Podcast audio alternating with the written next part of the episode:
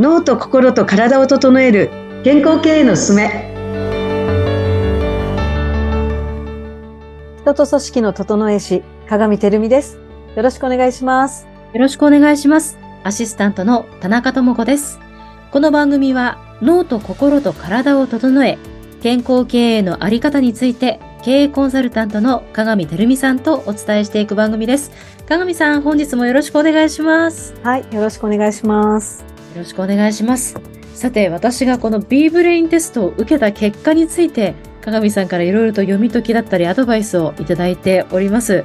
はい、え前回は右脳3次元のこの数値についていろいろと教えていただきました。はい、え今日はですね、右脳2次元の、ね、2次元ですね。はい。あの、私の出た数値について、まず教えていただいてもよろしいでしょうか？はい。えー、田中さんは、右脳まあ、右脳全体優位タイプということで、右脳の、まあ、上と下、上下があるんですけど、まあ、その3次元。上の方を3次元、下の方2次元。この両方とも優位。えー、つまり数字が23以上なんですね。うんうん、しかも、あの、数字がまあ大体30以上って結構高い方なんですけれども、うん、まあそれぞれ高くて、右脳3次元が36で一番高くて、その次に高いのがこの右脳二次元が32ということで、全体でもこの右脳二つがもう23以上あるので、うん、まあ右脳全体優位タイプとなるんですけれども、なので左右バランスも右脳の方が全体で68%、もう頭の中はもう完全な、もう約7、73ぐらいで7割、もう右脳系の頭で動いてるということが、まあ、田中さんの今回の診断の結果で分かったということですね。うんうん、で、まあ、前回、右脳三次元っていうのが、まあ、どういう、まあ、特徴というか、どういうことがあるかっていうことで、こう、お話して、で、今回今度は右脳二次元なんですけれども、はい。この領域は、あの、対人。うんうん。しかも一対一ですね。誰にとか、誰を、誰ととか、誰がっていうのがすごい重要。そ、ここを重要視するところです。だから田中さんもいつも、どっちかというと一対他っていうよりも、一対一の関係性をすごく多分大事にされてるんじゃないかなと思います。うーん、確かに。そうですね。お客様はだいたい1対1、うん、でお仕事することが多いので、なんかそういう意味で言うとすごく大事にしていると思います。一対一の関係を、はいうん、そうですね。お客様だったり、プライベート、家族だったりとか、うん、その相手との一対一との関係性というのを、やっぱ長い時間をかけてじっくりですね。うん、あの、構築していく、深い関係を構築していくっていうのがすごく、あの、ここは高い領域ですね。で、あの、本当に相手を思いやって、あの、まあ、尽くす、尽くしていくっていうか、もう思いやりの行動をこうされる方なんですよね。まあ、面倒見も良くてですね。で、32と高いので、ここが高い方っていうのはですね、割かし、あの、承認欲求が高、高い。うん。自分自身が認めてもらいたいっていうのも結構高い。うん。それはどうですか？なるほど。いや、あります。承認欲求。いや、承認欲求誰しもあるんですけれども、ちょっと32って言ったら結構高いので、あの、よくよくですね。はい。いや、私も高いんですけど、割かし。高いんですけど、えっと、ここが、まあ、高すぎるって言いますけど、私が過ぎるっていうのがだいたい30以上のところを過ぎるっていう言葉つけるんですけど、はい。30以上の場合は、その、もちろんいい面はいい面ですごくいいんですけど、うん、過ぎるって言ったら、結局マイナス点も出てくるっていうことですね。はい。うん、で、えっと、承認欲求、ここがその高すぎる人32以上あるので、あの、あ32なので、あの、こう人に尽くすのが、うん、その、自分その承認欲求を基準としてしまうっていうか、動機にしてしまうっていうか、自分を認められるために相手に尽くすっていうことが出てくるんですよね。うーん。これ本当に単純に人に尽くすって言うんだったら、その、まあ、思いやり、単純にも思いやり、もちろんそこもあると思うんですけれども、例えばですね、えっ、と、田中さんはまあ、あの、どうかわからないんですけど、とりあえずこう一般的な話をすると、あの、前にも佐野二次元の説明した時言ったんですけど、例えば、すごくこういろいろ人のために尽くす人がいるけれども、例えば恩着せてしまう。うんうんうんうん。うん。私これだけやったのにとか。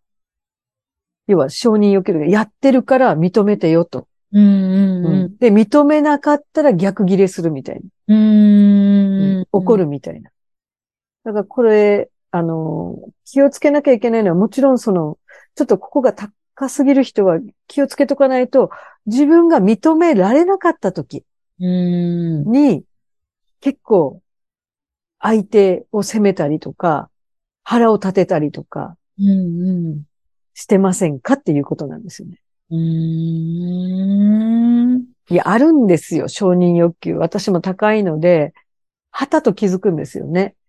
なんか、もし、こう、自分は頑張ってるけれども、なんかそれがうまくこう、なんていうかな、こう、認められなかったっていうか、はい。まあそういうこう、うん、理解されなかったっていう時に、うんうん。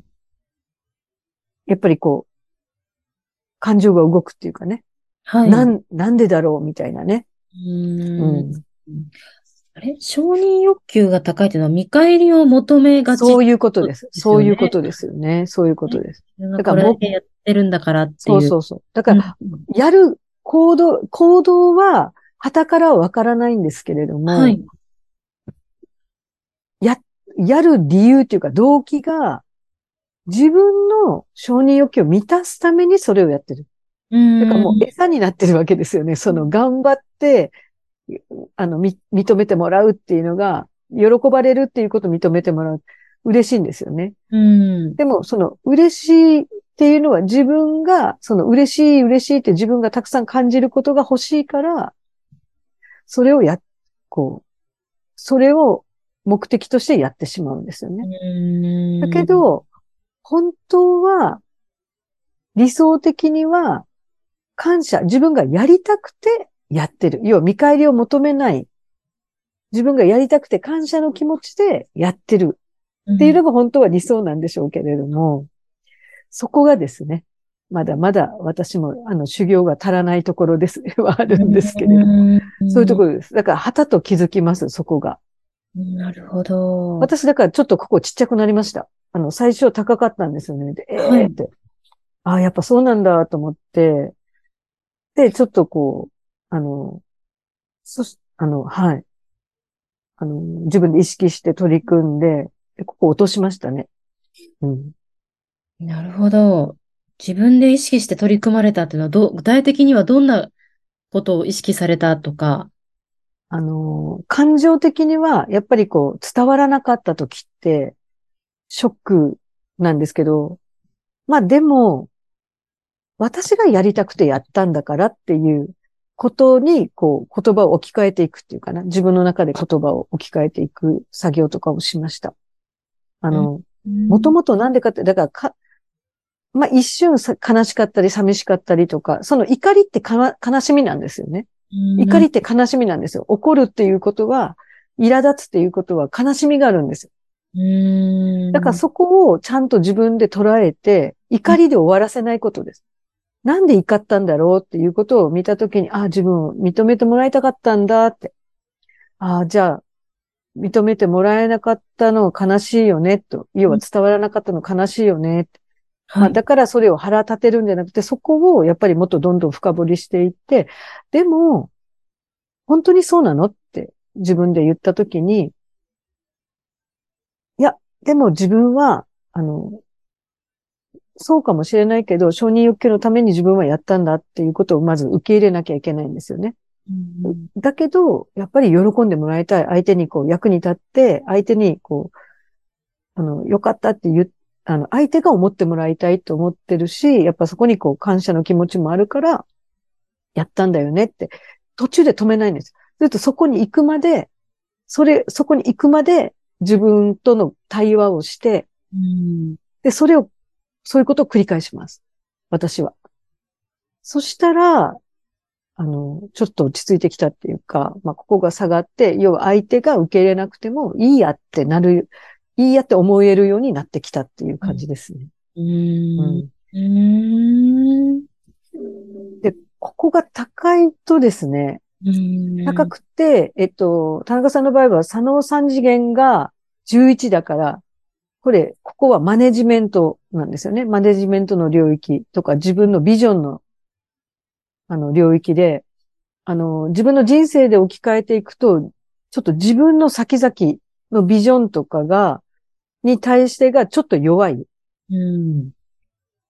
まあ、これ、あの、まあね、皆さんはちょっと耳で聞いてるからわからないかもしれないです、ないんですけど、この結果表を見ると、その数字と、この、ね、あの、絵の、こう図が、こう、あの、大きさがね、こう、円の、円の大きさがこう数字とこうリンクしてるんですけれども、はい、数字が高いと円が大きく、円がね、丸、大きな丸がついてるんですけど、この左脳三次元が11でちっちゃいですよね。ちっちゃい丸で。はい、ということは、自分の人生に、時間、自分の人生のビジョンとかを考える時間も取れてないんじゃないかっていうことです。いかがでしょうか？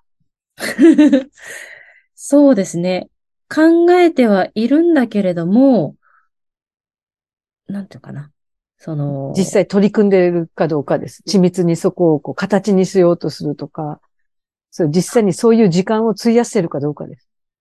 費やしてないですね。考えてはいることもあるけど、何かそれをじゃあ実践してやってるかとか、行動してるかってことはしてないです。ですね。まあ、誰しもみんな考えてはいると思うんです。でもその考えるって、その考えるの程度って、ちょっとなんかふとした時にちょっと考えるとか、なんかがこう、ちょっと悪い結果が起こった時にちょっと考えるとか、これじゃいかんよねと思ってこう考えるとか、それって一瞬こう、瞬間的にこう、考えてる。そうじゃなくて、やっぱり物事をこう成し遂げるために、そこに向かっていくための計画とか、プランニングとか、要は戦略戦術を考えたりとか、情報を収集したりとか、計画立てたり、タイムスケジュール立てたりとか、実際にこうやりながら、またそこをこうずっとこう PDCA 回したりとか、そういう時間なんですよね。要マネジメントなんで。うん。で、そこに、まあ、この円の大きさが時間とエネルギーの大きさにも、今の、今の自分の時間とかエネルギーの使い方も、これ全く同じなんですよね。脳の使い方の数字を、あの、数値化したものなんですけど、これ実際に自分の時間とかタイムマネジメントを見たときに、振り返ってみたときに、多分これ一致するはずなんですよね。なるほど。あの、まあ、数値がね、11、左脳三次元の数値が11という低い数値だったので、やっぱりおっしゃる通り、そのエネルギーをここに使ってない時間も、うんうん、そのままやっぱ数値に出るんですね。こんなに出るんですね、わかりやすく。出る。だから今、右脳三次元と右脳二次元にすごく時間を使ってるっていうことですね。時間とエネルギーを。で、田中さんがこのままでいいのかっていうことを、私はちょっと問いたいなと思います。はい。ちょっとこの、一旦もやもやした状態で、この回を。ちょっと今日は、今回はここで終わりますけれども、次回またその続きからいきたいと思います。はい、お願いいたします。ありがとうございました。はい、ありがとうございます。